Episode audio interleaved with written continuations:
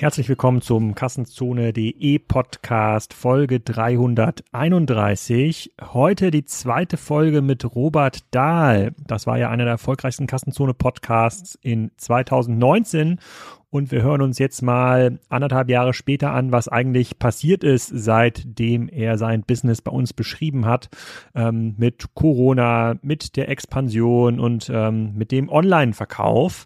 Da sind ein paar sehr spannende Sachen äh, passiert. Ich hatte wieder einige Wow. Effekte äh, im Podcast. Ich werde auf jeden Fall im Sommer wieder nach Rövershagen fahren und äh, mir die neuen Anlagen anschauen, die er gerade beschrieben hat. Aber das ist nicht das Einzige, was diese Wow-Effekte ausgelöst hat. Er hat schon ein paar andere coole Sachen ähm, erzählt. Es lohnt sich auf jeden Fall reinzuhören. Was sich auch lohnt, ist bei Climate Partner vorbeizuschauen. Ähm, das ist der Partner hier im Podcast und mit denen arbeiten wir auch zusammen bei Spryker. Project A arbeitet mit denen, About You arbeitet mit denen. Ähm, da geht es um das Thema Klimaschutz. Climate Partner ist da ein Lösungsanbieter und er hilft Unternehmen, ihre Klimaschutzziele zu erfüllen. Das ähm, machen die, indem sie dabei helfen, einmal zu messen und zu bilanzieren. Die arbeiten mit den Unternehmen eine Klimareduktionsstrategie und also keine Klimareduktionsstrategie, also Klimastrategien und Reduktionsstrategien. Ähm, die helfen dabei, ähm, hoch, hochwertige Klimaschutzprojekte zu unterstützen, damit man möglicherweise den CO2-Ausstoß kompensieren kann. Und das funktioniert von kleinen Unternehmen bis hin zum äh, Großkonzern. Also schaut da mal rein, nicht nur Spycaster Partner, auch Tier Mobility, About You, Check24 und viele, viele ähm, andere. Wenn ihr da Interesse habt und äh, ein bisschen mehr lernen wollt, das könnt ihr auch in der Climate Partner Academy, verlinke ich auch nochmal in den Show Notes, dann wendet euch an kassenzone at climatepartner.com. Die freuen sich total und das passt auch ziemlich zum Thema dieser Ausgabe. Jetzt erstmal viel Spaß mit Robert Dahl, Erdbeerhof 2.0. Robert, herzlich willkommen zum äh, zweiten Erdbeerhof-Podcast, äh, erfolgreichster Podcast bei Kassenzone 2019. Ähm, ich glaube, die Folge nennen wir auch Erdbeerhof äh, 2.0 oder Erdbeerhof Plus, äh, äh, direkt nach Disney Plus. Du warst bei uns zu Gast, dann warst du ein halbes Jahr später noch bei der OMR zu Gast. Da wurdest du als der deutsche Walt Disney äh, betitelt. Eine sehr schöne Folge auch geworden. Und wir wollen heute reden, was ist eigentlich passiert seit September 2019, als ähm, wir unseren Podcast Podcast zumindest bei Kassenzone Live gestellt haben. Ich habe dich in Rövershagen besucht. Äh, ich habe zwischendurch auch eure Berliner Station äh, besucht, bin dort Achterbahn ähm, gefahren und habe auch ganz viele Rückmeldungen bekommen zum Erdbeerhof. Vielleicht kurz zum Einstieg für die, die die erste Folge noch nicht gehört haben, äh, nochmal kurz zwei Worte zu dir und dann reden wir über was ist passiert seitdem, wie laufen die Expansionspläne und dann gibt es noch ein paar spannende neue Konzepte, an denen ihr arbeitet. Leg los. Ja, also es ist ja vielen Dank erstmal, dass ich hier noch äh, ein weiteres Mal bei dir sein darf. Äh, das ist ja denn, äh, wenn das wirklich der erfolgreichste Podcast 2019 war, dann, dann ist ja jetzt am, noch am Anfang des Jahres das gar nicht so einfach, die Messlatte jetzt richtig hochzulegen. Aber wir werden uns mal alle Mühe geben. Also wir haben äh, seitdem, seit September äh, 2019, äh, da waren wir doch ganz schön mit ordentlich Tempo unterwegs und äh, äh auch in der Expansion an den bestehenden Standorten, also mit großen Investitionen auch. Und ähm, dann äh, ein halbes Jahr später war das denn ja quasi, dass dann uns irgendwo hier alle Corona erwischt hat. Das hat uns hier natürlich schon in hohem Maße so getroffen, weil das so quasi, das fiel wirklich fast auf den Tag genau auf unsere alljährige Saisoneröffnung. Also wir arbeiten immer so planerisch äh, äh in dem Design, im Bauteam äh, und äh, von den Investitionen her immer auf einen Stichtag hin. Und zwar ist das bei uns, dieses magische Datum ist bei uns immer der Freitag vor Ostern. Also nicht Karfreitag, sondern genau der Freitag davor. Das ist in diesem Jahr übrigens der 26. März. Der ist ja jedes Jahr äh, zu einem anderen Datum, weil das liegt ja irgendwie an den Mondphasen. Und ähm, damals, also 2020, also vor einem Jahr, da war das also dieses Datum, das stand also unmittelbar bevor. Dann brach Corona über uns ein und am 17. März mussten wir dann ja unsere ganzen Erlebnisdörfer schließen. Und ähm, das war schon, muss man sagen, in den ersten Wochen eine echte Schockstarre eigentlich nicht. Es war ein Schock.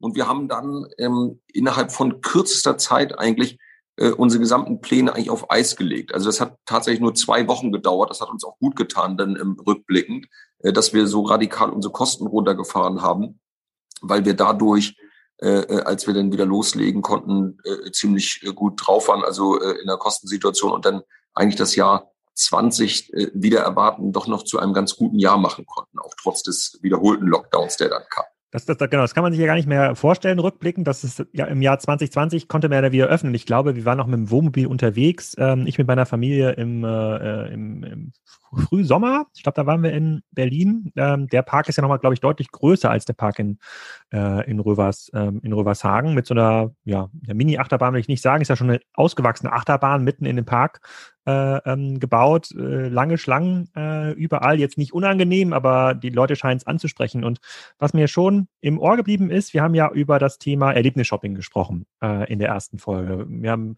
ein bisschen rumgefrotzelt über die Mall of Berlin, ja, die ja mit einer mit einer einsamen Rutsche mitten in der Mall äh, sich verkaufen als Erlebnismall. Und ähm, da sind wir zu einer spannenden Quote gekommen, die ich seitdem oft zitiert habe. Du sagst ja, fünf Prozent der Erlebnisdorffläche ist ähm, Handelsfläche, 95 Prozent der restlichen Fläche ist, eigen, ähm, ähm, ist Erlebnisfläche. Ne? Und das Erlebnis ist ja bei euch Beiwerk. Also man muss dann schon mal ein, zwei Euro bezahlen, um dann irgendwie die Eisskulpturen zu besichtigen oder irgendwelche ferngesteuerten Boote zu fahren. Aber es ist grundsätzlich kann man schon viel erleben, auch ohne zu bezahlen.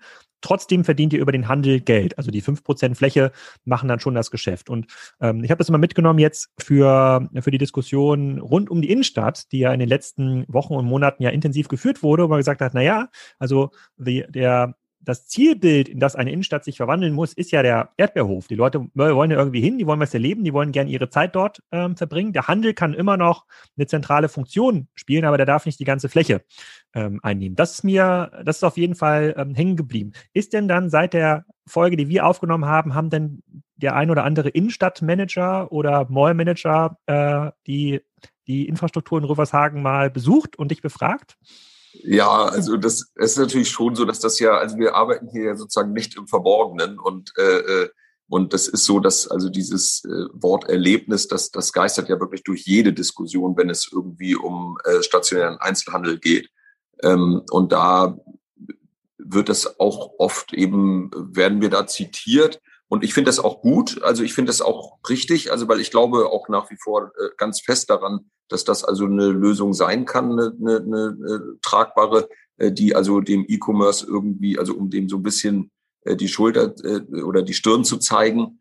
Ähm, aber da gehört natürlich eine unheimliche Einigkeit auch dazu in, innerhalb von Städten. Also es sind ja Strukturen, die ganz anders sind als unsere. In Centern geht das noch zum Teil, wenn da ein starkes Center-Management ist, die bereit sind, ordentlich Geld zu investieren. Ich habe jetzt gerade mir ähm, leider noch nicht live, aber jetzt hat ja äh, vor kurzem äh, die American Dream Mall in der Nähe von New York City aufgemacht, wo Nickelodeon einen großen Freizeitpark in die Mall reingebaut hat.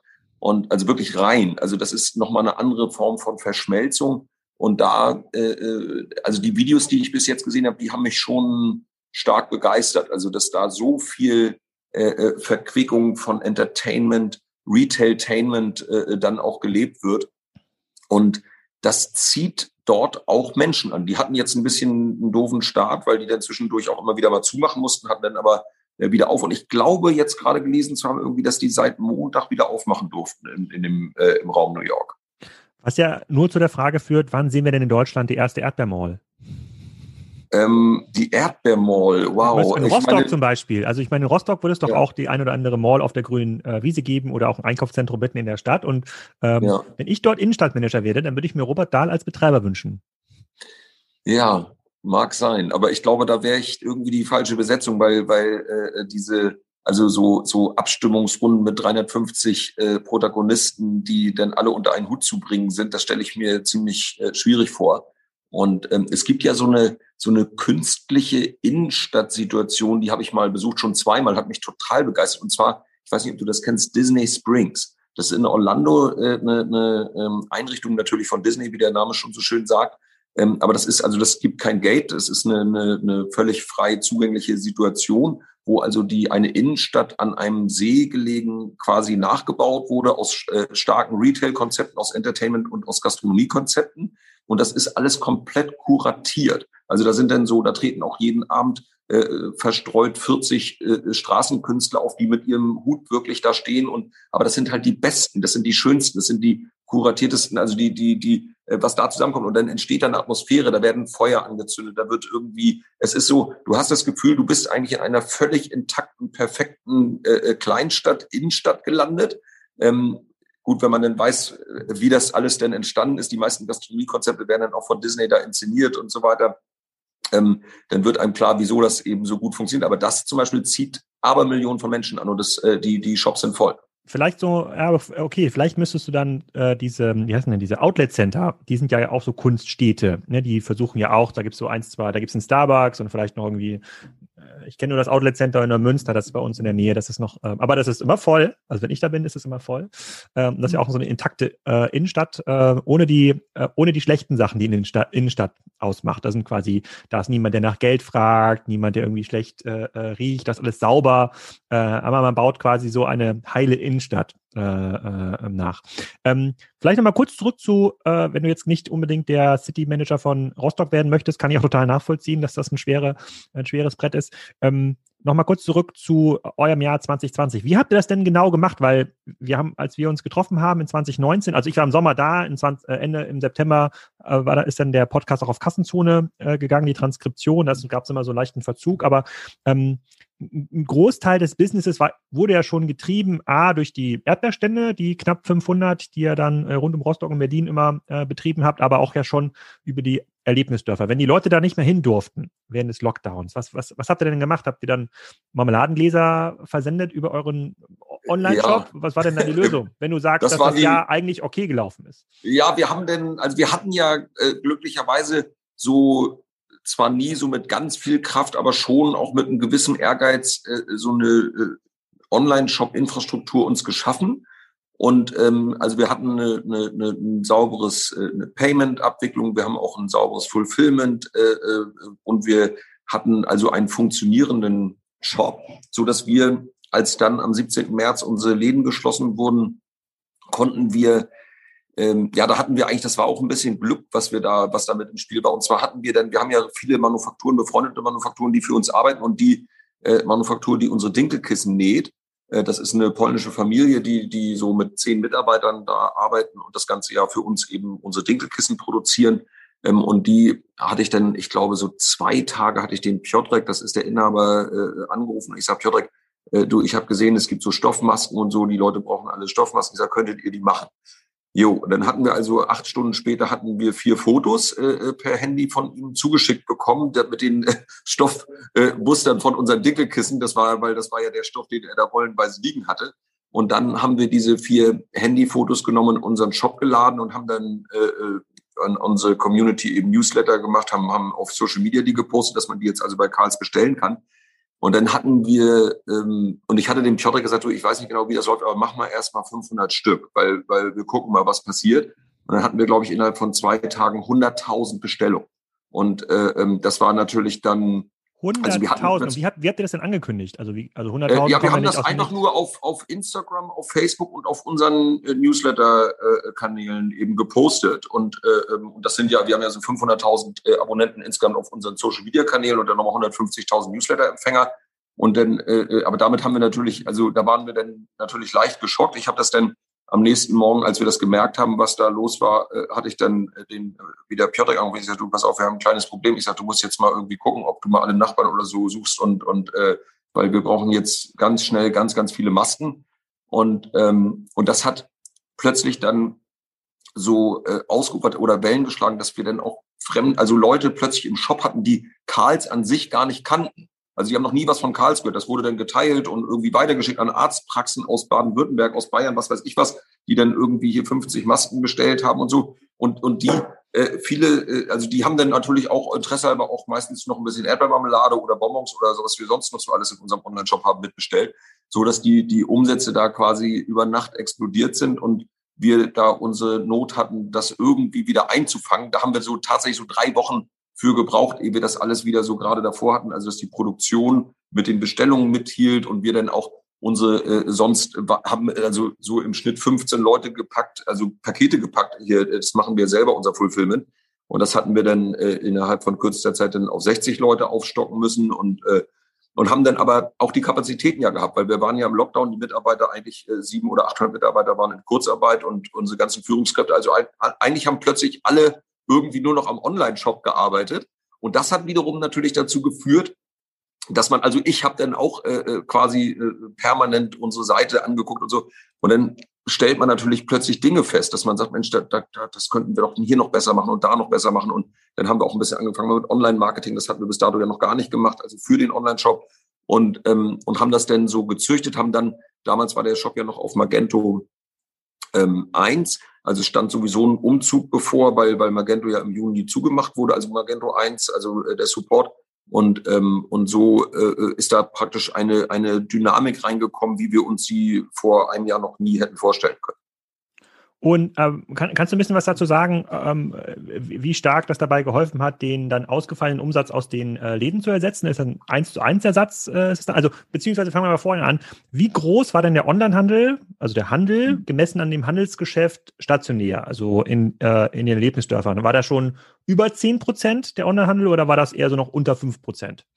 Ja, der war noch äh, äh unter fünf Prozent. Also wir waren ja, äh, äh, ich kann das mal so sagen, also wir hatten ja im, im 19 hatten wir das Jahr abgeschlossen und waren da echt total happy drüber mit äh, äh etwas über fünf Millionen Euro Jahresumsatz. Mhm. Und das fanden wir halt äh, ziemlich cool und und äh, ähm, weil das wie gesagt, also wir haben das so als als also wir hatten dann auch das 19 auch Geld damit verdient mit dem Onlinehandel, äh, auch gar nicht so ganz wenig, fanden das also schon sehr attraktiv und, ähm, und jetzt äh, war es dann so, dass wir ähm, dieses Jahr denn also in 20 den Umsatz also von fünf auf ungefähr, also knapp unter fünf auf zehn Prozent, also vom Umsatz steigern konnten. Ähm, das war schon enorm und, und, äh, und äh, oder etwas über sogar. Ich glaube, wir haben dann am Ende in 20 äh, 12 Millionen gemacht, also von, von fünf auf zwölf und sind jetzt auch gerade im Moment mit einem also riesengroßen Wachstum da unterwegs, weil wir jetzt natürlich im Moment auch ganz viele Dinge machen, die wir früher eigentlich gar nicht gemacht haben für den Onlinehandel. Okay, und dann, dann zur, zurück zur Basisfrage. Ähm, normalerweise ist es so, dass die Unternehmen, die vor Corona so unter 10% Online-Umsatz hatten, dass die eigentlich keine Chance hatten, das irgendwie auszugleichen. Das sieht man zum Beispiel bei äh, natürlich im Textilhandel ganz, ganz stark. Dafür die Unternehmen, die schon über 20 Prozent lagen, wie so ein Bräuninger, die hatten eigentlich schon gute Chancen, diesen ausgefallenen Umsatz aus den Geschäften, solange sie dann irgendwie Zugriff auf ihre Kunden hatten, also irgendwie ein gutes Loyalty-Programm, den konnten sie eigentlich ausgleichen. So, jetzt kommst du. Du warst also unter 5 Prozent vorher, hast dann angefangen, Dinkelkissen, jetzt vereinfacht gesagt, online zu verkaufen, neben den Marmeladengläsern. So, wie stark konnte das dein Geschäft stützen? Ja, also das ist ja so, wir, also unser Geschäft insgesamt, äh, unser Jahresumsatz setzt sich ja aus verschiedenen Bausteinen zusammen. Ähm, die Landwirtschaft spielt da immer noch eine große Rolle, unsere Erdbeervermarktung. Aber und dieser Handel von Karls, also der Handel mit Produkten und die Produkte, die wir in unseren Manufakturen herstellen und verkaufen, der macht so ungefähr 60 Prozent von unserem Jahresumsatz aus. Und von den 60 Prozent konnten wir dann so ähm, 15 ähm, Prozent, also von den von den 60 Prozent äh, äh, Handelsumsatz, von denen konnten wir, äh, warte, jetzt darf ich mal nicht verrechnen, wo liegen wir denn ungefähr? Jetzt liegen wir genau, ziemlich genau bei 20 Prozent, die wir dann online machen konnten vom Handel. Und das äh, äh, wird aber dieses Jahr, also wenn wir jetzt nicht alles äh, falsch machen, was wir hier so gerade angeschoben haben, dann denke ich, werden wir das äh, dieses Jahr schon so auf Richtung 30 Prozent verschieden.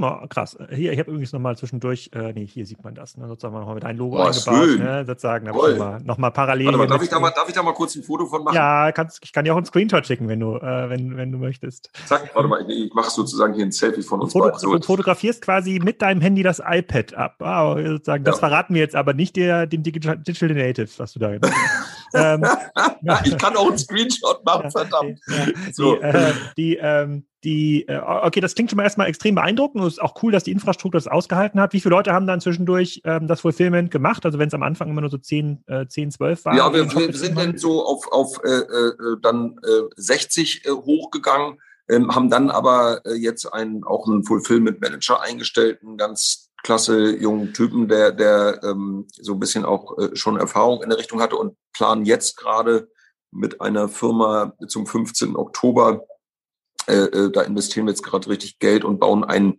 ähm, so ein halbautomatisches Fulfillment Center Pick by Light äh, System, wo wir so, äh, also auch so 50 Millionen Jahresumsatz drin äh, abbilden können. Und äh, was ganz krass ist, das verrate ich jetzt hier einfach schon mal, weil, weil ich da selber so wahnsinnig viel Spaß gerade dran habe. Und zwar, wir bauen also ein neues Gebäude und dieses Fulfillment Center ist auf knapp 2000 Quadratmeter im Obergeschoss.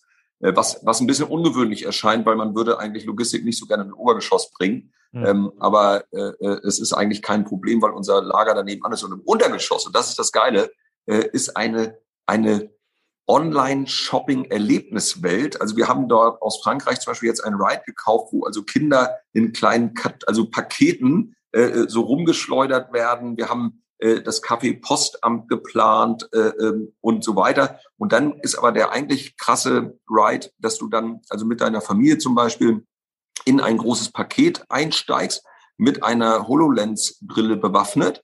Und dann wirst du von einem äh, äh, Gabelstapler, zumindest optisch ist es ein Gabelstapler, äh, in dieses Obergeschoss äh, gefahren. Und dort äh, äh, baut eine Firma aus äh, Baden-Württemberg uns dann ein Ride, dass du also in diesem Paket sitzend über das echte Fulfillment Center fährst, praktisch unseren äh, äh, Mitarbeitern äh, da über die Schulter gucken kannst, aus deinem Paket sitzen, mit der HoloLens-Brille auf. Und da gibt es dann Augmented Reality-mäßig unser Karlchen, der dann also zwischen denen rumspringt und da so ein bisschen Unfug macht und aber vor allem auch erklärt, was eigentlich nach deinem äh, Klick auf die Bestelltaste äh, bei uns passiert und äh, bis das Paket dann eben äh, auf den Wagen von DHL kommt. Das ist also so eine Art Edutainment Ride, den wir da äh, ähm, konzipieren und das soll im Oktober eröffnen. Und das wird Part of Rövershagen, Erlebnisdorf? Das wird Part of Rövershagen. Und wir wollen damit irgendwie, wir haben ja hier eine hohe Frequenz, so von, von 1,7 Millionen Besuchern, wenn jetzt äh, äh, alles wieder äh, normal läuft. Und ähm, wir wollen damit auch äh, ein Stück weit äh, natürlich auch wieder werben, also überhaupt online zu bestellen. Wir wollen in Zukunft stärker unsere Erlebniswelten, äh, die echten, also die, die, die stationären, analogen Erlebniswelten stärker mit dem Onlinehandel verbinden, aber auch und das ist das, woran wir im Moment wirklich fieberhaft arbeiten. Wir wollen auch das Erlebnis eben digitalisieren. Also, äh, äh, mhm. dass man eben beim Shoppen auch ähm, äh, Spaß hat, wenn man auf unserer Seite schaut. Ja, das ist schon interessant, man, weil, weil man den Kunden ja quasi dann, ähm, dann in, incentiviert, statt vorne bei euch im Laden äh, jetzt das Dinkelkissen zu holen oder den Erdbeerwein und das ist wirklich erstaunlich, was es da alles gibt, kann ich jedem empfehlen, das mal anzuschauen. Ähm, wird das vielleicht lieber online bestellen, damit er sein eigenes Paket verfolgen kann in, äh, in, dem, äh, äh in dem Fulfillment, was dann vielleicht hinten rauskommt. Ähm, das ist auf jeden Fall auf jeden also, Fall das weit gedachteste Konzept äh, rund um die äh, rund um das Entertainment des sozusagen des, des Logistikteils im ähm, Onlinehandel. Das ist schon ähm, ab, abgefahren. Muss ich mir auf jeden Fall angucken. Komm mir auf jeden Fall nach Rübershagen, wenn es fertig ist. Ja, ich erzähle dir noch ein Geheimnis, äh, mhm. äh, äh, äh, die, äh, weil, weil es ist, äh, ja, wie gesagt, viel Freude auch dabei. Und zwar, ähm, also es gibt dann äh, in dem Fulfillment Center gibt es dann äh, letztlich also 18 Stationen, an denen dann die, die Ware also dann physisch wirklich in den Karton äh, gesteckt wird. Mhm. Und ähm, über dem, über dieser Packstation ist senkrecht eine Webcam, die, ähm, wenn du die Karls-App, die demnächst rauskommt, installiert hast und dass äh, dein Paket also von der äh, Packerin äh, gescannt wird, dann beginnt der Packprozess und dann kannst du, kriegst du eine Push-Notification auf deine App, dass dein Barcode gerade gescannt wurde und dann kannst du auf der App die Kamera anschalten und siehst dann die Hände äh, der Packerin und dein Paket und siehst dann, wie deine Erdbeermarmelade und dein Dinkelkissen in dein Paket gelegt wird und wie das verschlossen wird, ungefähr so für zwei Minuten und dann geht die Kamera wieder aus. Hm, geil. Das, also ich komme auf jeden Fall nochmal noch mal rum, auch wenn es immer eine kleine Tour ist nach, ähm, nach, nach Rübershagen. Ähm, ja, ja, ist schon, äh, ist schon abgefahren. Ganz kurz nochmal, um diesen äh, sozusagen Corona-Teil abzuschließen. Ähm, ihr hattet, ich weiß nicht, der erste Lockdown ging ja so Richtung, äh, Richtung mehr, April, glaube ich, in 2020. April. Mai. Ja, genau. Genau. Ja, und äh, dann der nächste Lockdown ging dann im November los. Aber euer Kerngeschäft macht ihr ja, habt ihr quasi äh, zwischen diesen Phasen gemacht. Also es war jetzt für ja. euch nicht so schlimm, dass die Erlebnisdörfer jetzt im Winter zu sind. Die sind wahrscheinlich ja sowieso dann zu, oder? Nee, die sind 365 Tage im Jahr geöffnet und wir haben auch also es ist schon so, dass wir jetzt, also wir sind jetzt nicht ganz unbeschadet davon gekommen. Wir haben jetzt, also dem, wir sind jetzt ja gerade aktuell im fünften Monat, also fünf Monate haben wir jetzt schon unsere ganzen Erlebnisdörfer geschlossen. Nicht am Stück, aber in dieser Corona-Zeit. und haben auch so, ähm, ja, wir rechnen das jetzt wöchentlich immer mal zusammen. Ich glaube, wir sind jetzt bei 54 Millionen Euro, die wir an Umsatz verloren haben in der Lockdown-Phase. Ah, okay, aber, aber das Erdbeergeschäft, also Erdbeerenverkauf und auch diese ähm, Erdbeerstände, das, das, das ist doch das Geschäft, was eigentlich so bis September, Oktober sehr gut genau, läuft. Genau, also das Erdbeer, genau das Erdbeergeschäft, das war, äh, das fing am Anfang mit Bauchschmerzen an, weil, weil es hieß dann eine Zeit lang, dass unsere Erntehelfer, die kommen ja meistens aus der Ukraine, unsere Studenten. Ah, stimmt, äh, das, stimmt, die durften nicht genau, einreisen. Ja. Die durften dann nicht einreisen, das haben wir dann aber mit ganz viel Mühe und, und Hygienekonzepten und so weiter Gott sei Dank rechtzeitig hinbekommen, so dass wir äh, danach tatsächlich wirklich auch eine sehr, sehr gute Ernte gemacht haben. Also die Natur hat es da gut gemeint, die Erdbeeren waren äh, reichlich und, äh, und der Absatz lief auch gut. Das führen wir auch ein bisschen darauf zurück, dass natürlich auch irgendwie so gut wie kein Mensch im Urlaub war, ne? in unseren fünf Bundesländern, in denen wir verkaufen, also speziell in den größeren Städten wie Berlin und so, da war ja eigentlich mehr äh, Menschen auf der Straße als in normalen Jahren in den Sommerferien oder so. Ja, Okay, also es gab ein paar positive Effekte, die ihr nutzen konntet und die ihr unternehmerisch genutzt habt, insbesondere durch das Aufbau des E-Commerce-Geschäft, aber sozusagen, also ihr, ihr, hättet euch auch lieber ein Jahr ohne Corona äh, äh, gewünscht. Ihr seid jetzt keine Profiteure, äh, äh wie das eine oder ähm, andere Konzept. Ja, ich, ich, wir sind keine Profiteure, weil wir ziemlich viel Geld verloren haben, aber wir sind irgendwie doch Profiteure. Wir hatten hier gestern gerade einen, einen Workshop, äh, da ging es um so Livestreaming-Ideen und so weiter und, und äh, und da habe ich eigentlich, ähm, nachdem wir da fertig waren um 17 Uhr, äh, das nochmal so zusammengefasst, dass ich wirklich an der Stelle bin ich dankbar für diese Misere, durch die wir gegangen sind, weil die löst natürlich wie jedes Problem viel Kreativität aus. Und ich denke, wir wären ohne Corona bei weitem nicht so schnell jetzt da äh, äh im E-Commerce gewesen, wo wir jetzt hinschreiten. Und die Frage ist, wenn wir das denn nicht wären, hätten wir die Kraft jemals aufgebracht, diesen Sprung zu schaffen. Also insofern mhm. bin ich da, also äh, bei allen Problemen, die wir sonst so haben mit, mit äh, Corona, bin ich da auch ein ganz bisschen dankbar für. Mhm. Okay, es hat euch quasi in der Digitalisierung äh, ähm, geholfen. Ihr brauchtet aber zumindest keinen CDO, ja, also kein Chief Digital Office, äh, Officer, das hat euch quasi, das, das war Corona in diesem Fall. So, ja. also das, äh, wir wollen auch gar nicht so viel über Corona sprechen. Es gibt noch zwei große Themenblöcke, die wir unbedingt machen müssen. Okay, äh, los. Und zwar, als wir telefoniert haben vor, äh, vor kurzem, ähm, da hast du mir erzählt, äh, es gibt den nächsten Erdbeerdorf in China. Und da bin ich einfach vom Glauben abgefallen. Ich dachte, jetzt, jetzt, jetzt, jetzt dreht er durch. Ja, was, es gibt noch nicht mal ein Erdbeerdorf in Kiel und jetzt gibt es den nächsten Erdbeerdorf in China. Und da ja. musste ich sofort daran denken. Wir haben äh, letztes Jahr äh, mal Urlaub in Österreich gemacht und sind durch Zufall durch einen Ort gefahren, der heißt Hallstatt. Äh, und, ähm, und dann, das habe ich gar nicht verstanden. Ich habe auch mich vorher gar nicht informiert. Es gibt äh, da in der Region nicht so viele Sehenswürdigkeiten. Dann haben wir geguckt, guck mal, da gibt es ein Salzbergwerk, da fahren wir mal hin. Und da war so vor diesem Dorf, da waren, ähm, keine Ahnung, schon zehn riesen Parkplätze mit, äh, mit, mit Reisebussen, ja, und ja. So, so hunderte von Parkampeln, ne, welcher Parkplatz, so, hä, was ist denn hier los? Und ähm, ja, das ist so ein Dorf, das wurde in äh, China nachgebaut. Äh, ich äh, ich habe hier mal die Wikipedia-Seite geöffnet. Das ist das Original Hallstatt, äh, was man hier sieht. Und dann wurde aber in China, warum auch immer, hat jemand dieses Dorf nach, äh, nachgebaut. Und das führt dazu, dass ähm, ganz viele chinesische Touristen nach Österreich kommen und sich dieses Dorf angucken äh, und dieses Bergwerk äh, ähm, angucken. Also, das, also wenn man nicht da war, man, man, man wird es nicht, man wird es nicht glauben, was da, was da passiert und wie das. Äh, wie das aber du warst in dem österreichischen äh, Original. Ich war, in, ich war, in, dem österreichischen Original, aber nicht, weil ja. ich jetzt dachte, ich, ich muss unbedingt sehen, was da, wie das vielleicht in China nachgebaut ist, sondern ich habe gedacht, okay, es ist irgendwie, es regnet, was kann man machen? Gehen wir ins Bergwerk.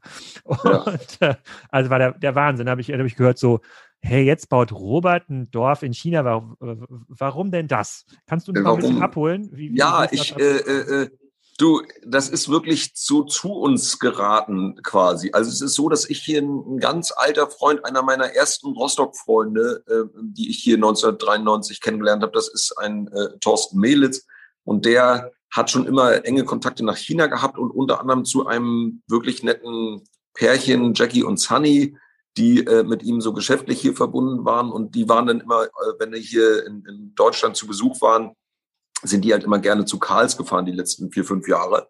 Mhm. Und irgendwann, ich glaube, das war jetzt vor vier Jahren, warte mal, hier unten auf der Erde steht so ein Bilderrahmen, den, äh, so, so ein Vertrag, den hatte ich mir irgendwann eingerahmt. Steht da ein Datum drauf? Weiß ich jetzt nicht genau. Egal. Vier Jahre äh, äh, ist es, glaube ich, her. Da hatten die dann gesagt, ja, wir wollen auch so ein Erlebnisdorf in China bauen. Ich sage, ja, dann macht das doch. Ich sage, nehmt euch doch einen Zollstock und einen Fotoapparat. Ich sage, und dann macht hier das, filmt das alles ab und äh, ihr könnt mich auch noch irgendwas fragen, wenn ihr Hilfe braucht, aber macht es. Und dann haben die gesagt, ja, das wollen wir, aber das wollen wir nur mit dir zusammen machen. Und ich habe dann wirklich ein Jahr lang immer nur Nein gesagt, weil ich mir das, also es ging in meinen Kopf einfach irgendwie nicht rein. Und äh, äh, also ich konnte mir immer Kalifornien besser als Hangzhou vorstellen. aber, aber irgendwie ähm, haben wir dann, die beiden sind halt unheimlich so sympathische Menschen und dann äh, äh, äh der Jackie, äh, der, der Typ ist so ein ganz durchgeknallter, der war mal irgendwie äh, Rallye-Meister, Autorallye-Meister in China, der ist von Kopf bis zu den Füßen tätowiert, äh, fährt eine Harley, äh, baut in seiner Freizeit äh, äh, solche chinesischen Ruderboote mit so geschnitzten Köpfen und also der hat wirklich also und baut Tee an auf, in seinem Hintergarten auf so einer kleinen Plantage und also der der der ist sehr äh, skurril und und irgendwie dadurch sympathisch so, und dann haben die mich halt breit geklopft und wir haben dann ein, äh, äh, in Rostock irgendwann dann bei einem Notar einen Lizenzvertrag geschlossen. Und dann ging das halt munter los, dass wir dann plötzlich irgendwie äh, uns in Hangzhou auf dem 14 Hektar großen Grundstück wiedergefunden haben und haben dann mit unserem Designteam da das Erlebnisdorf geplant und, und, äh, und plötzlich wurde das dann alles ganz normal. Und jetzt äh, ist es halt äh, im, im, im Rohbau fertig. Also äh, da passiert gerade enorm viel. Wir haben jetzt hier alle so zweitägig große Zoom-Konferenzen äh, über die verschiedenen äh, Dinge, die es da so zu besprechen gibt, weil da ja tausend Fragen geklärt werden müssen. Und wir werden diesen Sommer äh, ungefähr 40 äh, chinesische äh, Kollegen denn hier haben, die dann hier in die Manufakturen und so eingearbeitet werden. Und der Plan ist, im Moment wird das so ein bisschen durch Corona durchkreuzt, müssen wir mal gucken, wie wir das hinkriegen. Eigentlicher Plan ist äh, Eröffnung 24. September, also diesen Jahres. Kann sein, dass das eventuell nochmal verschoben werden muss. Aber äh, äh, als wir zur Pressekonferenz äh, äh, damals geflogen sind und hatten, da hatten wir unser Maskottchen im Gepäck mit. Da muss ich dir gleich unbedingt mal ein Foto zeigen. Was ist euer Maskott? Wahrscheinlich eine Erdbeere. Unser Karlchen. Karlchen das, Karl, ach, das stimmt, unser, ja, Karlchen, sorry. Das ist der Bär, der, der Erdbeerbär. Ja, ja. Den hole ich dir mal hier. Guck mal hier. Ja, ja, natürlich. Ja? Wenn man im Erdbeerdorf ist, dann ist ja überall Karlchen. Ja, und, in der Ecke und, steht und Karlchen äh, soll jetzt ja demnächst ein, ein, kleiner Superstar werden, aber jedenfalls hatten wir unser, Maska unser Karlchen als Maskottchen, also als Walking Act mit. Und, ähm, und dann ist da einer reingeschlüpft in Hangzhou am Flughafen. Hm. Einfach nur mal so aus Spaß. Ne? Also wir waren eigentlich auf dem Weg da in das Hotel zu dieser, zu dieser Pressekonferenz. Aber dann hat ihn der Typ da schon äh, am Flughafen, ich glaube Thorsten war das sogar, der hat ihn dann angezogen. Und da ist was passiert. Und da habe ich gesagt, ich glaube, das wird hier klappen. Und zwar hat das ungefähr 60 Sekunden gedauert. Und dann waren sieben kleine chinesische Kinder rund um Karlchen äh, versammelt und wollten ihn anfassen. Und das ist irgendwie, also da ist einem schon so ein bisschen das Herz aufgegangen. Dass man sagt, guck mal, das, das klappt irgendwie hier auch.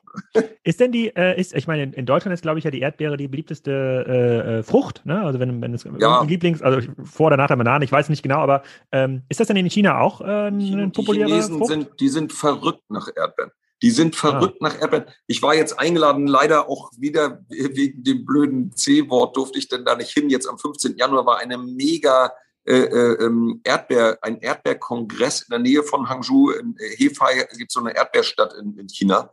Ähm, und China ist ja seit einigen Jahren jetzt schon das größte Erdbeeranbauland der Welt. Also früher waren es immer die USA, jetzt ist äh, die USA auf Platz zwei und China ist zehnmal so groß wie USA geworden, also in der Tonnage, was den Erdbeeranbau angeht.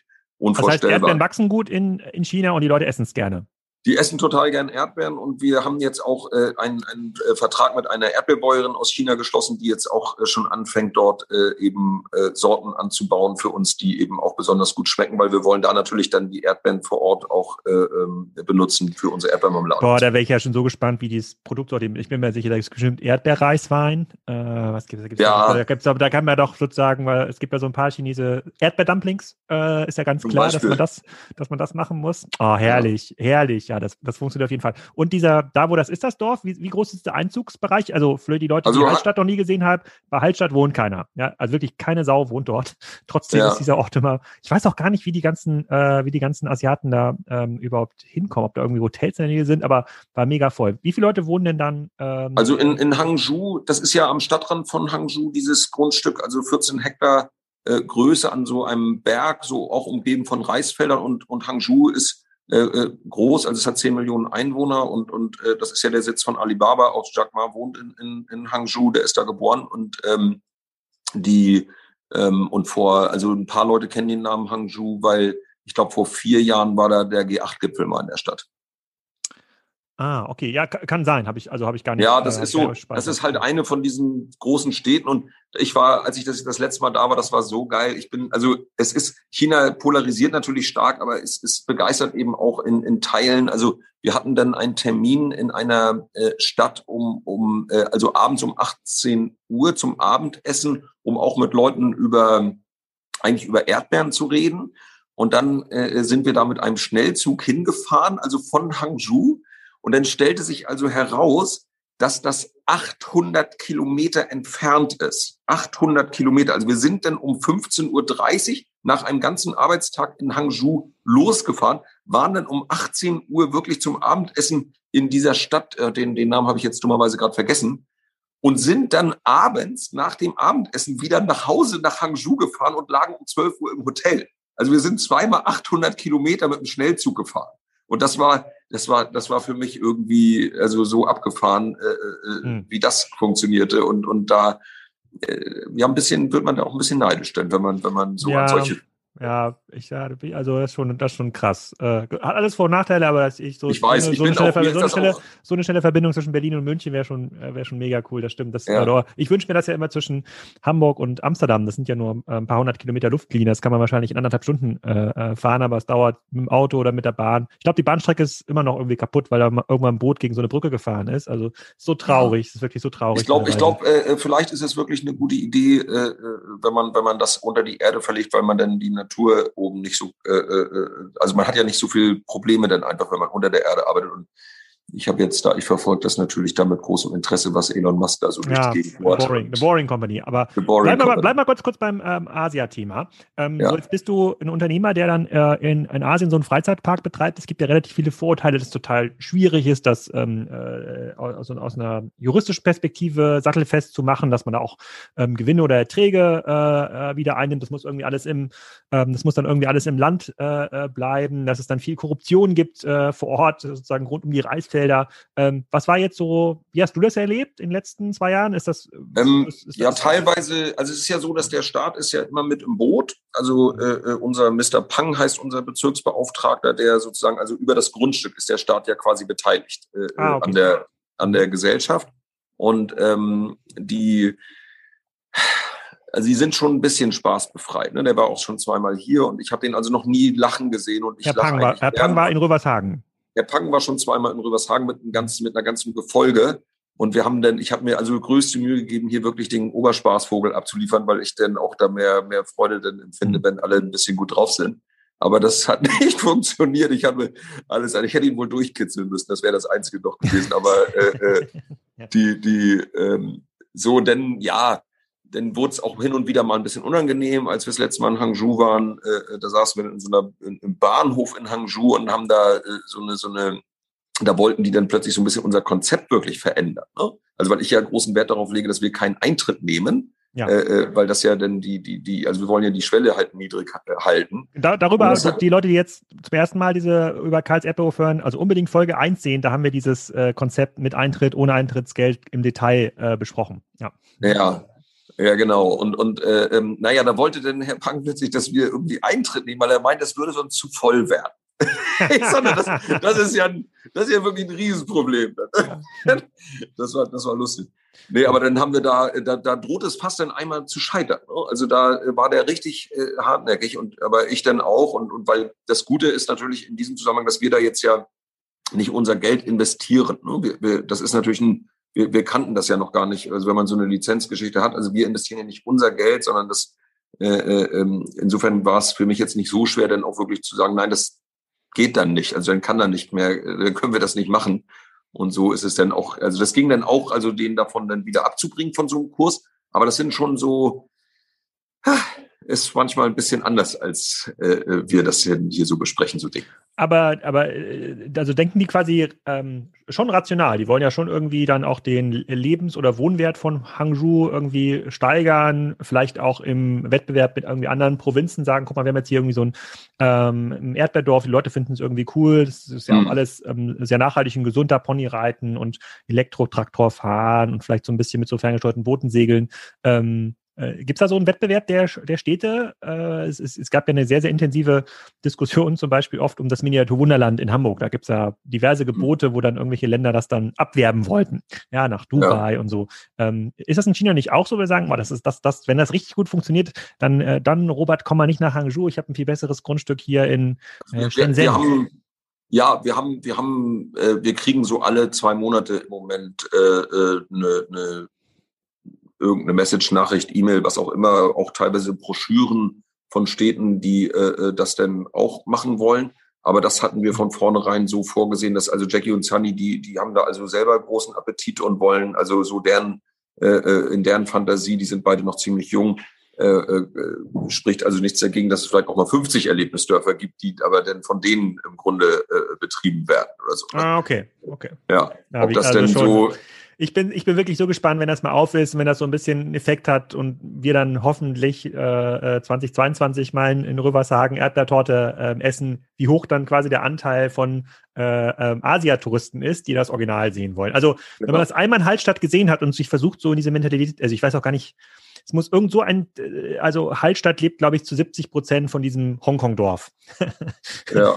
und, und es ist also, Wahnsinn, Wahnsinn. Hallstatt ist auch wirklich ganz schön am See, aber äh, schon crazy. Okay, das war der Part äh, China-Dorf. Da sagst du, ähm, das geht los so Ende des Jahres, je nachdem, äh, was es noch für Verzögerungen geben könnte. Aber 2022 äh, könnte man dann erste Effekte messen und da können wir quasi nochmal ein Update machen. Wie läuft's? Genau. Äh, wie läuft's eigen? Äh, wie läuft's? Äh, wie läuft's eigentlich? Vielleicht sind dann auch schon ein paar mehr Dörfer äh, in Planung. Jetzt aber noch ein total spannendes Thema. Eigentlich haben wir den Podcast ja aufgesetzt wegen diesem Thema, weil ähm, das passt auch gut zu der Beschreibung, die Philipp Westermeier gemacht hat äh, über dich, der deutsche Walt Disney. Insofern reden wir jetzt über Erdbeerhof Plus. Ja, ja. genauso wie es Disney, wie es Disney äh, Plus gibt. Ich verfolge eure Aktivitäten über diverse Kanäle. Äh, jetzt nicht täglich, aber deine Frau ist zum Beispiel ziemlich aktiv, wenn ich das gesehen habe, äh, bei ähm, ähm sozusagen bei, bei Live-Sendungen in, äh, auf verschiedensten ähm, Devices. Äh, wenn man auf Karls geht, ähm, auf Karl, also das ist eure Webseite, ähm, mhm. zu, ähm, zu, dem Erlebnisdorf. Da kann man auch ein bisschen ähm, Aufzeichnungen sehen. Ähm, ich habe also auch gesehen, wie er, wie er versucht, dort über solche Initiativen ein bisschen Traffic zu bekommen und auch Aufmerksamkeit zu bekommen. Zum Beispiel steht da Erdbeer, Erdbeerretto kocht, Live-Show jeden Dienstag 19 Uhr. Ja, ähm, ja, wir probieren es ja selber mit äh, Spriker on Air. Wir machen das natürlich ähm, LinkedIn-basiert, das ist ja unsere Zielgruppe.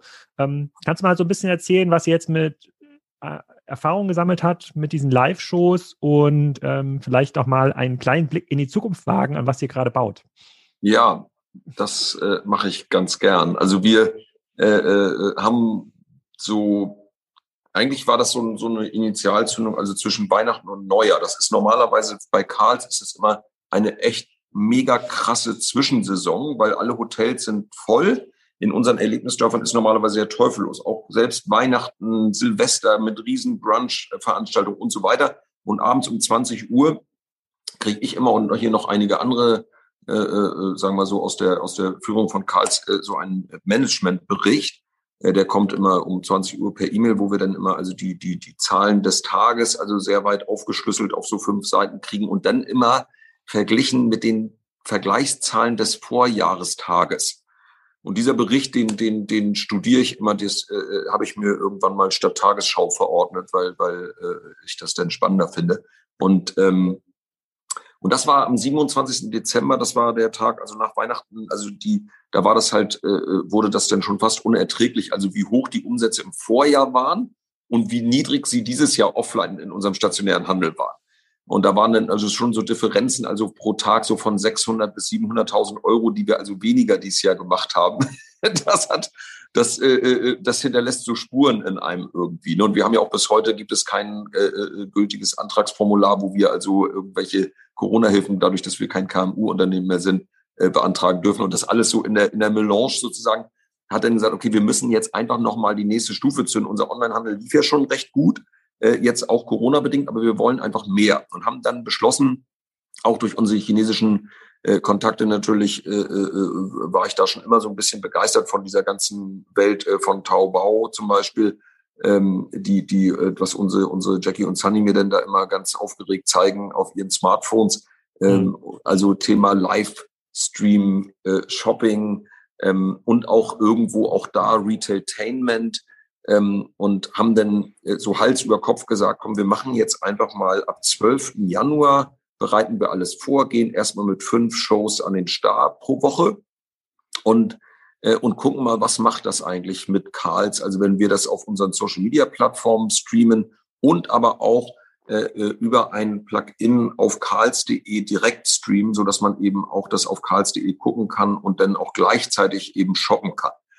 So, und das haben wir dann gestartet und das war wirklich nochmal, das hat einfach nochmal einen richtig großen Schub in den Shop reingebracht, innerhalb weniger Tage, weil wir diese Shows dann auch auf den Kanälen dann draufgelassen haben. Also die hatten dann, wir hatten dann nach den ersten sieben Tagen haben 500.000 Menschen also äh, diese ersten Shows gesehen. Und kannst du mal diese, kannst du mal diese Shows beschreiben? Also was, also Shows. Also das ist dann einfach irgendwie, also ich habe zum Beispiel dann, weil ich wollte natürlich, weil ich meine, sich vor eine Kamera zu stellen live, da gehört ja so ein gewisses Energielevel dazu, was, was äh, nicht jeder so mit sich bringt. Also habe ich gesagt, komm, ich gehe mit gutem Beispiel voran, damit ich mich auch selber dadurch quäle durch diese Geschichte und wollte das nicht nur anderen überlassen. Und habe dann äh, gesagt, also ich mache Roberts Manufaktur mit OU geschrieben. Also ich führe sozusagen äh, die nächsten vier Monate jeden Freitagabend äh, durch unsere Manufakturen, erzähle so ein bisschen die Hintergrundgeschichten, wo kommt unser Kaffee her, wo von wem importieren wir den, wie rösten wir den, wie lange rösten wir den und was machen wir dann damit und, und wie geht das alles und, und dann, aber unterm Strich eben auch, und was kann ich jetzt kaufen? Ne? Also was, äh, also bestellen da Produkte vor. Und so haben wir dann hier ein paar Freiwillige gefunden. Meine Frau, die war ja schon geübt da drin, die ist ja auf Insta auch so immer schon mal live gegangen, äh, auch vor Corona schon. Und äh, und sind dann äh, haben dann insgesamt also fünf Protagonisten gefunden. Inzwischen sind wir aber jetzt schon äh, in der siebten Sendewoche und sind jetzt also bei 16 Formaten pro Woche und äh, sind also äh, dabei, jetzt Woche für Woche das weiter aufzubauen äh, und wollen also ungefähr in zwei Monaten dann bei 84 äh, Live-Shows pro Woche sein. Äh, das bedeutet also übersetzt, dass wir also täglich von 10 bis 22 Uhr live gehen, ähm, äh, sieben Tage die Woche. Aber, aber quasi nicht in einem Abo, also nicht quasi Erdbeerhof Plus im Sinne von, man muss 5 Euro zahlen, damit man eine Live-Show gucken kann, sondern wieder mit so einem Handelshintergrund, also eher wie eine Art QVC zum Beispiel? Ja, das ist so ein, so ein äh, äh, äh Modern Social QVC, äh, äh, also QVC ist klar, also da äh, kommt man auch natürlich nicht dran vorbei und ich, ich gucke das auch wirklich gern, seitdem wir diese äh, ähm, äh, Bestrebungen hier haben, auch um zu sehen, wie geht das da, was ist auf HSE los, was auf QVC los, aber es gibt auch amerikanische, andere amerikanische, QVC ist ja auch amerikanisch, aber äh, äh, so auch modernere äh, Interpretationen von Livestream-Shopping, eine der, der, der coolsten, die ich momentan so kenne. Die sind so schön, dass sie wahrscheinlich schon zu schön sind. Musst du dir mal angucken. Heißen Network. Wird aber geschrieben NTWRK. Ist eine App, muss man, also es geht nur über eine App, NTWRK. Äh, und die mhm. machen so äh, Produktdrops von so New Yorker Rappern, die so Kollaborationen mit, also Turnschuhen, also Sneaker plus äh, äh Rapper so irgendwie und dann äh, sitzen die irgendwie Sonntagmorgen um 10 in einem Parkhaus in, in Brooklyn und gehen dann eine Stunde live und stellen dann da irgendwie diese Sneaker vor, die dann in der Regel so nach 15 Minuten ausverkauft sind. Ähm, aber äh, ähm, also alles eben über Livestream. Und ähm, wir, äh, um jetzt nochmal deine Frage eigentlich zu beantworten, also wir sehen da so eine Mischung, also ich, ich äh, liebe diesen Begriff eigentlich jetzt in den letzten Wochen Retailtainment-Plattform, Retailtainment-Plattform. Also wir wollen ähm, eben nicht zu viel Druck aufs Verkaufen machen, das machen wir nie bei Karls. Also wir wollten schon immer eigentlich eher unterhalten und eher eine niedrige Schwelle sagen äh, haben, wo irgendwie Leute kommen, denn äh, ich gehe mit meinen Kindern auf den Spielplatz und wenn die dann ein Glas Marmelade kaufen oder eine Tasse Kaffee trinken, dann ist das gut. Und wenn die es nicht getan haben, dann müssen wir uns mal vielleicht überlegen, was wir denn falsch gemacht haben. Aber also wir werden uns nicht hinstellen äh, 84 Stunden pro Woche und sagen, kauf das, kauf das, kauf das, sondern wir machen auch, äh, haben jetzt auch ganz tolle Influencer mit am Start, die äh, zum Beispiel die Nadine, die jetzt heute Nachmittag zum Beispiel äh, ne, ne, äh, um 16 Uhr, die macht äh, jeden einmal die Woche um 16 Uhr äh, ähm, äh, eine Show, wo es um Ideen geht äh, zum, zum äh, Do-it-yourself, also Basteln mit Kindern. Ähm, da fließt hier und da mal ein Karls Produkt mit ein, auch in die Bastelidee. Aber wir sind dabei, unseren Versandkarton ähm, zu einem äh, ähm, Multifunktionskarton so zu designen, also mit Schnittmustern drauf und so weiter wird er bedruckt. Das geht jetzt im April an Start mit QR-Codes drin und wenn du die QR-Codes im Versandkarton, äh, Versandkarton abscannst, dann landest du auf äh, Tutorials von Nadine oder von Live-Shows, äh, äh, auf Live-Shows von Nadine, wo du dann eben äh, gezeigt bekommst, wie du aus diesem Versandkarton ein Insektenhotel zum Beispiel bastelst oder eine Murmelbar. Und äh, so, dass wir auch da äh, so, so eine Art Zweitverwertung, äh, Upcycling ist ja so ein Lieblingsthema von Karls, eine Zweitverwertung auch für den Versandkarton haben. Und das alles ist also eine Welt, auch die Kochshow mit Roberto, da gibt's dann irgendwie zwei, drei äh, Karls-Produkte, die man dann auch online bei uns bestellen kann. Aber es geht dann auch einfach um ein bisschen Nutzen zu bringen. Ne? Und Ulrike, zum Beispiel meine Schwester, macht eine richtig coole Jobparty. Das ist richtig reingeknallt. Das haben wir jetzt, die dritte Jobparty hat sie jetzt Mittwoch gemacht. Also eine Live-Stream-Jobparty wo sie mit ihrem Team, also sie, Ulrike leitet ja die Karls Academy und auch die ganze Rekrutierung von Mitarbeitern und ähm, und sie macht also in einer Jobparty werden halt die, die coolsten Jobs, die wir gerade so ausgeschrieben haben, die werden also live vorgestellt. Und da kriegen wir Bewerbungen im Moment. Das ist echt ultra. Also was da gerade abgeht, also Zum Beispiel, was, was sind das für Jobs? Also wie, wie, wie, wie stellt man den Job vor? Wie, wie, stellt man also denn jetzt stellen den, wir jetzt irgendwie, ja. äh, sagen wir, wir suchen jetzt irgendwie für Stella Green, für unser neues Bio-Erdbeer-Anbau-Ding, suchen wir einen Gartenbauingenieur irgendwie, der äh, da ein Team führen soll. Und wir haben ja hier die Berry Innovation Lab äh, gegründet, wo wir, wo wir also den Erdbeeranbau der Zukunft erfinden wollen. Und dafür suchen wir jetzt irgendwie ähm, ein, ein, ein, jemanden, der das leitet. Und dann kommen halt Leute, äh, lädt sie sich also Gäste ein in die Show aus unserem Landwirtschaftsbetrieb die dann darüber berichten, was denn die Aufgabe von diesem, von diesem Menschen ist äh, äh, und, ähm, und beschreibt das also in schillerndsten Farben. Und das ist natürlich viel geiler als eine, eine Zeitungsanzeige oder eine, eine auf karls.de slash jobs irgendwie eine Beschreibung von einem Job. Ne? Also es ist eine, eine richtige, lebendige Beschreibung von einem Job.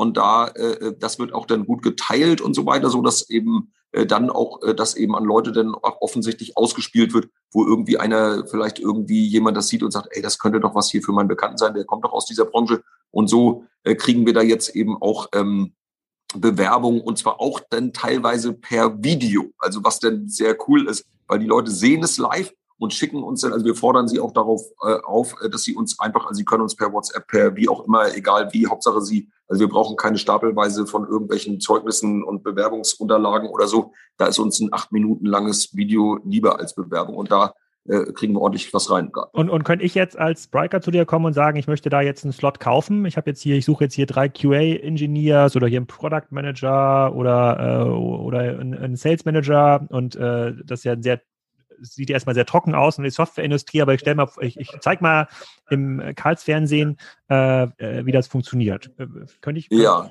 würdest du mir also das gerade einen so, Slot äh, verkaufen? ähm, also Ulrike, also wenn es jetzt gerade um unsere Job Academy, unsere Karls Academy geht, da kriegt Ulrike natürlich jetzt äh, immer mehr Anfragen, ob wir auch also die rein Academy-Leistung eben äh, äh, an andere auch bringen. Ähm, also sprich äh, unsere äh, ganzen Mitarbeiterentwicklungsschulungen und und äh, und so weiter, aber auch die Rekrutierungsleistung. Bis dato äh, hat, äh, haben wir das also auch gemeinsam dann letztlich beschlossen, dass wir das äh, noch nicht tun, noch nicht. Es ist aber so, dass wir in Berlin an unserem Standort, da haben wir diese Adler-Löwen-Kaserne neben dem Erlebnisdorf erworben. Und da wollen wir ein äh, monumentales, also ein zentrales Gebäude ähm, äh, äh, stehen lassen und erhalten. Und da soll so eine Art äh, ähm, ähm, Ideenschmiede äh, äh, einziehen, äh, äh, unter anderem auch äh, die Karls Academy. Und wir können uns auch vorstellen, es ist also ein unvorstellbar großes Gebäude, äh, äh, dass da eben dann auch eben Dritte äh, äh, vielleicht Dienstleistungen der Karls Academy mit in Anspruch nehmen können.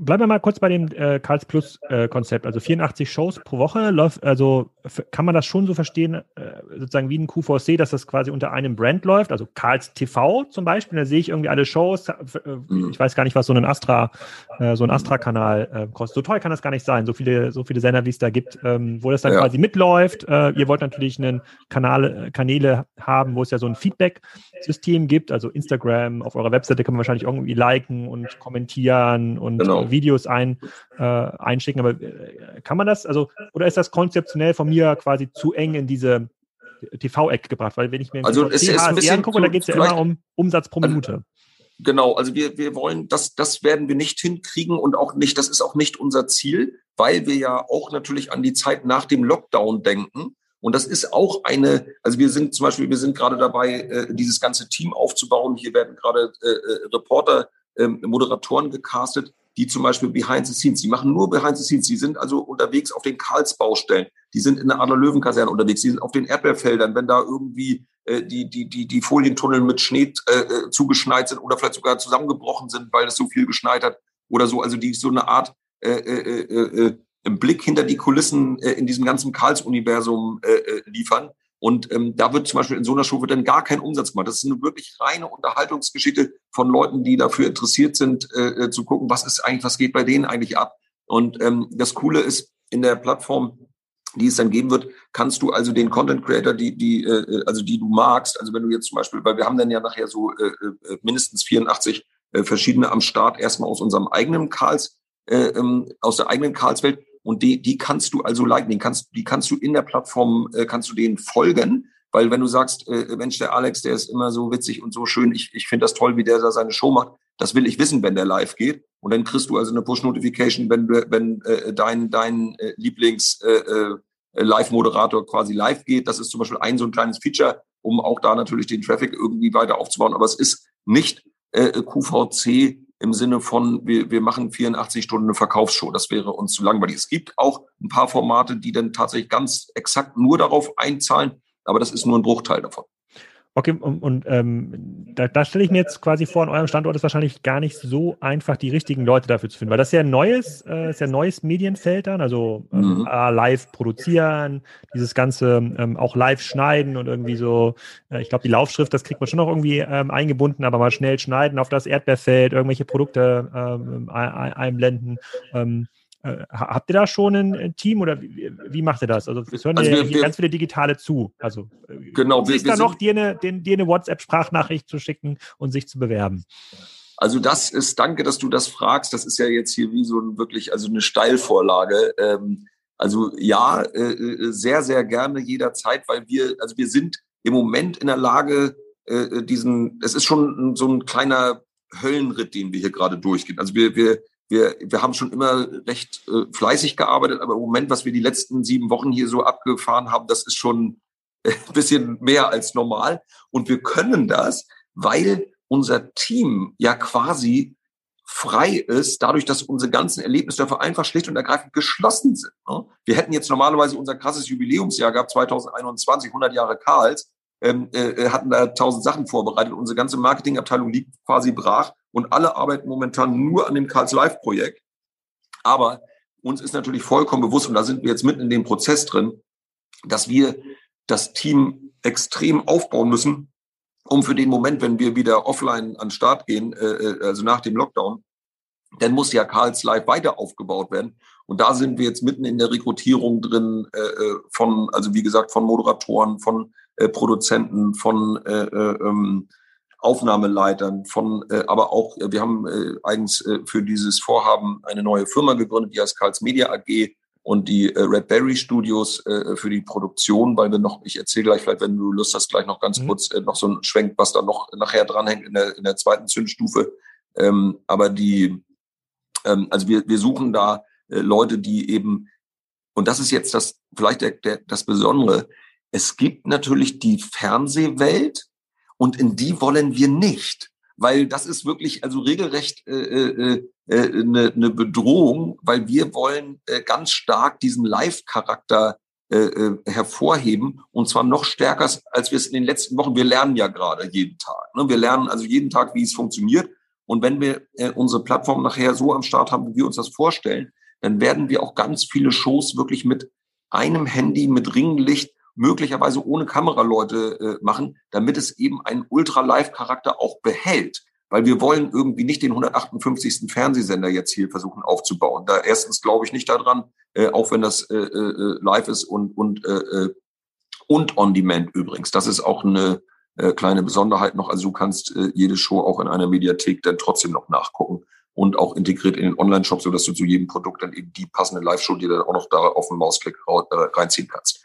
Also wir suchen Team, aber wir suchen Leute, die irgendwie äh, äh, mobil denken, also wirklich das Handy in der Hand. Das ist so, äh, äh, und das gilt auch dann für die Produktion und so weiter. Es muss alles ultramobil sein. Äh, gleichzeitig klingt jetzt vielleicht wie ein kleiner Widerspruch, aber äh, äh, wir sind gerade dabei, mit unseren Innenarchitekten hier in Rövershagen äh, ein Studio äh, zu bauen, weil wir natürlich die eine oder andere Sendung auf jeden Fall auch im Studio äh, machen werden, auch wenn es Live-Sendung ist. Und zwar, und das ist das äh, Coole, auch wieder äh, vor Publikum. Also wir bauen ein Studio mit 150 Sitzplätzen und das wird jetzt äh, in dieser Saison schon eröffnet. Also im Mai äh, wird das fertiggestellt in einer ziemlich coolen, so einer Vintage-Atmosphäre, wo man also ähm, bei Live-Shows eben dabei sein kann. Da muss man auch ein bisschen Eintritt für bezahlen. Das ist nicht allzu teuer, das kostet fünf Euro. Äh, ähm, und dann äh, kann man also äh, live eben äh, bei der Produktion einer, einer äh, Social Commerce Show teilnehmen.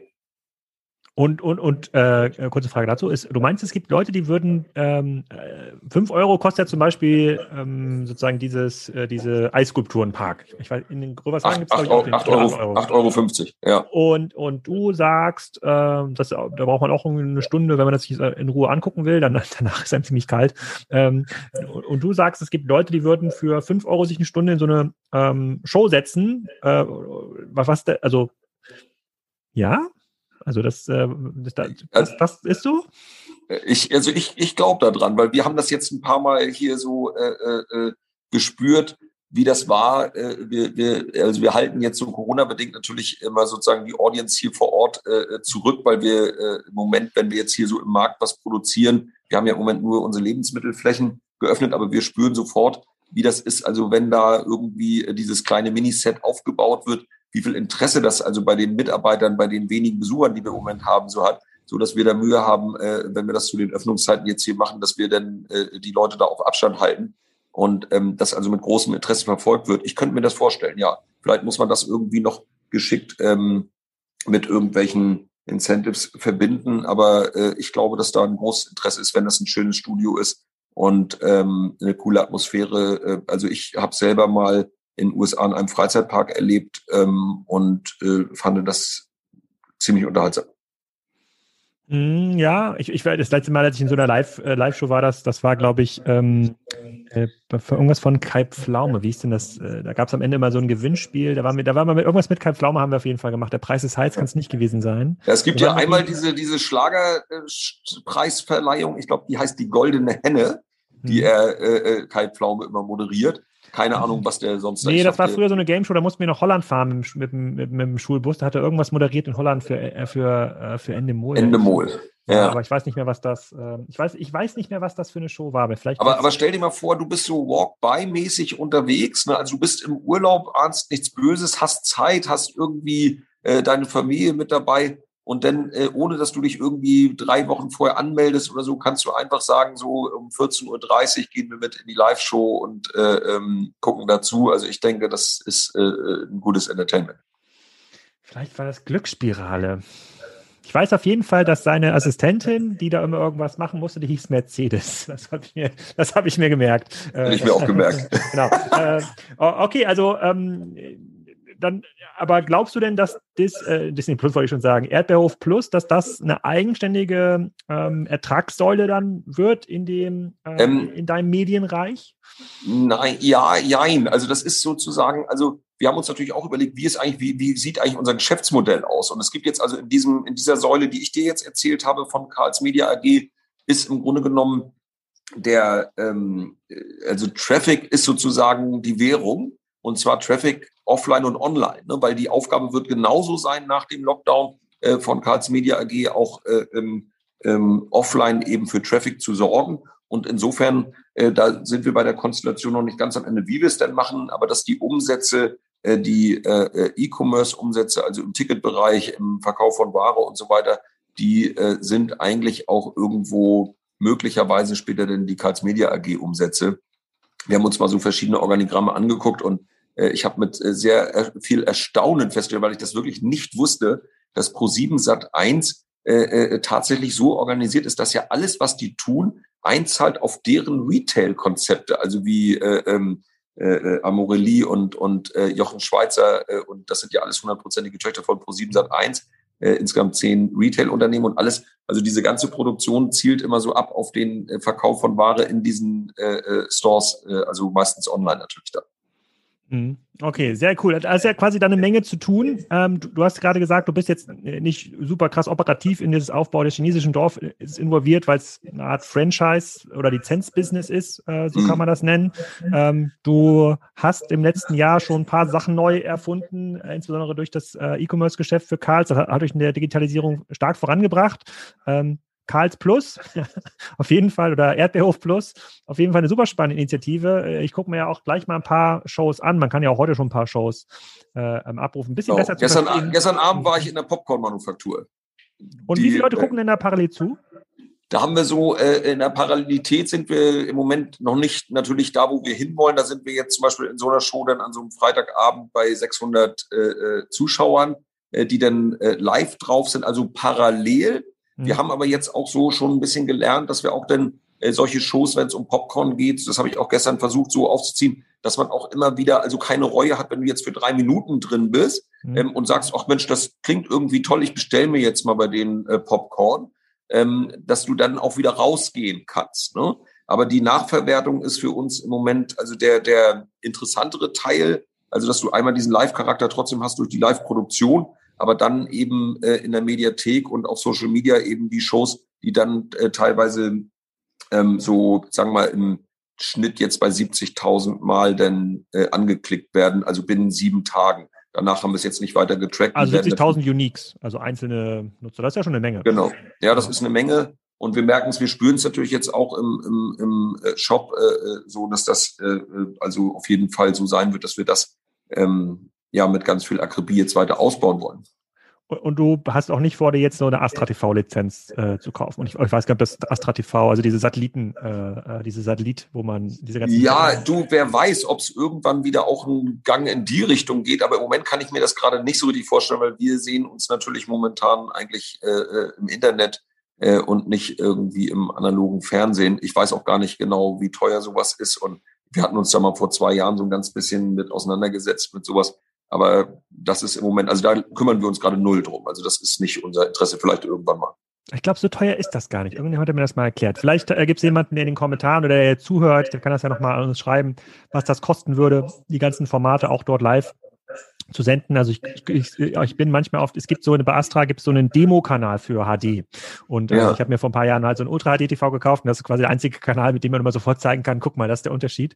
Äh, und links und rechts von dem Demo-Kanal ist es irgendwie auf, keine Ahnung, äh, Kanal Nummer 103, 104 sind so ganz viele Nischensender, wo ich mir nicht vorstellen kann, dass die da einen siebenstelligen Betrag pro Jahr für ausgeben müssen. Für ein HD-Signal ähm, mhm. oder für ein Full für einen Ultra-HD-Signal. Aber vielleicht bin ich da vollkommen falsch gewickelt und das kostet irgendwie 20 Millionen. Äh, äh, was, wir, was wir jetzt auf jeden Fall mit äh, äh, andenken äh, vom, vom Start schon, weil wir filmen ja nur hochkant mhm. und äh, haben aber trotzdem ein Querformat-Layout entwickelt, so dass wenn ich jetzt zu Hause mit Apple TV oder auf Android mit dem Handy oder mit dem Tablet also mir da eine Sendung angucke und das auf meinen Fernseh streame, dass ich dann trotzdem eigentlich ein sehr schönes Erlebnis habe. Dann ist also im linken Bildschirm Drittel, dann läuft dann der Livestream, äh, Livestream und rechts sind dann äh, Produkte oder eben äh, Infos zur Sendung und so weiter drin, so dass es irgendwie trotzdem ganz cool aussieht.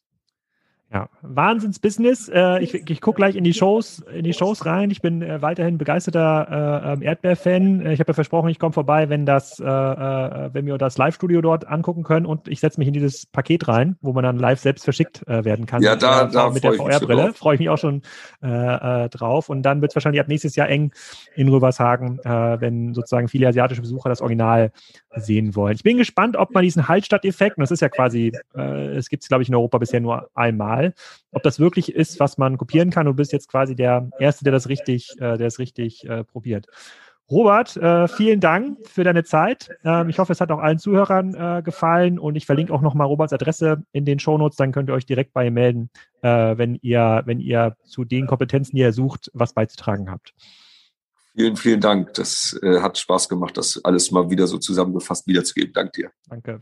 So, ich hoffe, ihr seid genauso inspiriert von Robert, wie ich es nach diesem äh, Podcast bin. Ähm, und äh, schaut mal in Rövershagen vorbei oder in Berlin. Die wenigsten von euch werden ja wahrscheinlich nach China fahren und können dort den Freizeitpark ähm, anschauen. In den nächsten Wochen geht es weiter, unter anderem mit Florian Heinemann. Da machen wir wieder eine, wieder eine Expertenfolge. Äh, wenn äh, uns Corona keinen Strich durch die Rechnung macht, dann ist am Freitag nächste Woche Christoph Werner zu Gast in der zweiten Ausgabe und antwortet auf all die Rückmeldungen, die aus Folge Nummer 1 gekommen sind. Ähm, also das ist der DM-CEO und Inhaber dann geht es danach weiter mit dem Futterhaus-Chef Erik Potzowait ähm, ist wieder eingeladen. Wir reden zum Thema Farfetch. Tina Müller und Vanessa Stützle ähm, sind Anfang März dabei und erklären noch mal ein bisschen die Douglas-Strategie. Also ist eine ganze Menge los. Ich bin jetzt, glaube ich, hier bis Mai schon äh, durchgeplant. Ähm, es bleibt also spannend mit zwei Ausgaben pro Woche. Und ich möchte mich auch bedanken für den letzten iTunes-Kommentar von Shu JJ, ähm, gab es auf jeden Fall vor ein paar Tagen, der schreibt, genial, absolut mein Lieblingspodcast. Alex bringt inspirierende Gäste und Topics auf äußerst kurzweilige Art und Weise zusammen. Ich würde mir fast wünschen, weiter weg von der Arbeit zu wohnen, so dass ich noch mehr Zeit zum Hören hätte. Ein Muss für alle Handelsinteressierte. Das finde ich super, das geht runter wie Öl und ich freue mich auch über weitere iTunes-Bewertungen, über weitere ähm, Spotify-Abonnements. Das hilft dem Podcast ein wenig Sichtbarkeit äh, zu erlangen und vielleicht könnt ihr es auch mal einen Freund oder einer Freundin empfehlen. Ich habe leider noch keine Abo-Geschenke, wie man sie vielleicht bei der Zeit oder bei der Welt oder bei dem Spiegel bekommt. Also irgendwie ein kostenloses Bügeleisen äh, dazu. Das funktioniert mit Podcast-Abos noch nicht. Aber vielleicht wäre das mal eine Möglichkeit ähm, für mich, um noch mehr Hörer zu gewinnen. Wenn ihr was gewinnen wollt, hört auf jeden Fall rein bei Spriker on Air. Findet jeden Mittwoch statt, 17 Uhr. Da verlosen wir bei unter den Teilnehmern immer diverse Preise. Ich denke mal so, jeder 20. Teilnehmer gewinnt im Schnitt, wenn ich mir das so angeschaut habe, in den letzten äh, paar Wochen sind auch immer hochwertige Sachen dabei. Da reden wir mit Spriker-Kunden über E-Commerce-Projekte. Äh, es gibt so ein bisschen Demos, findet live auf LinkedIn statt. Ihr könnt aber auch on demand auf der Spriker-Webseite schauen. So, wir hören uns wieder nächste Woche. Dann geht's weiter mit Florian Hannmann und äh, ich taue mir jetzt erstmal ein paar Erdbeeren auf.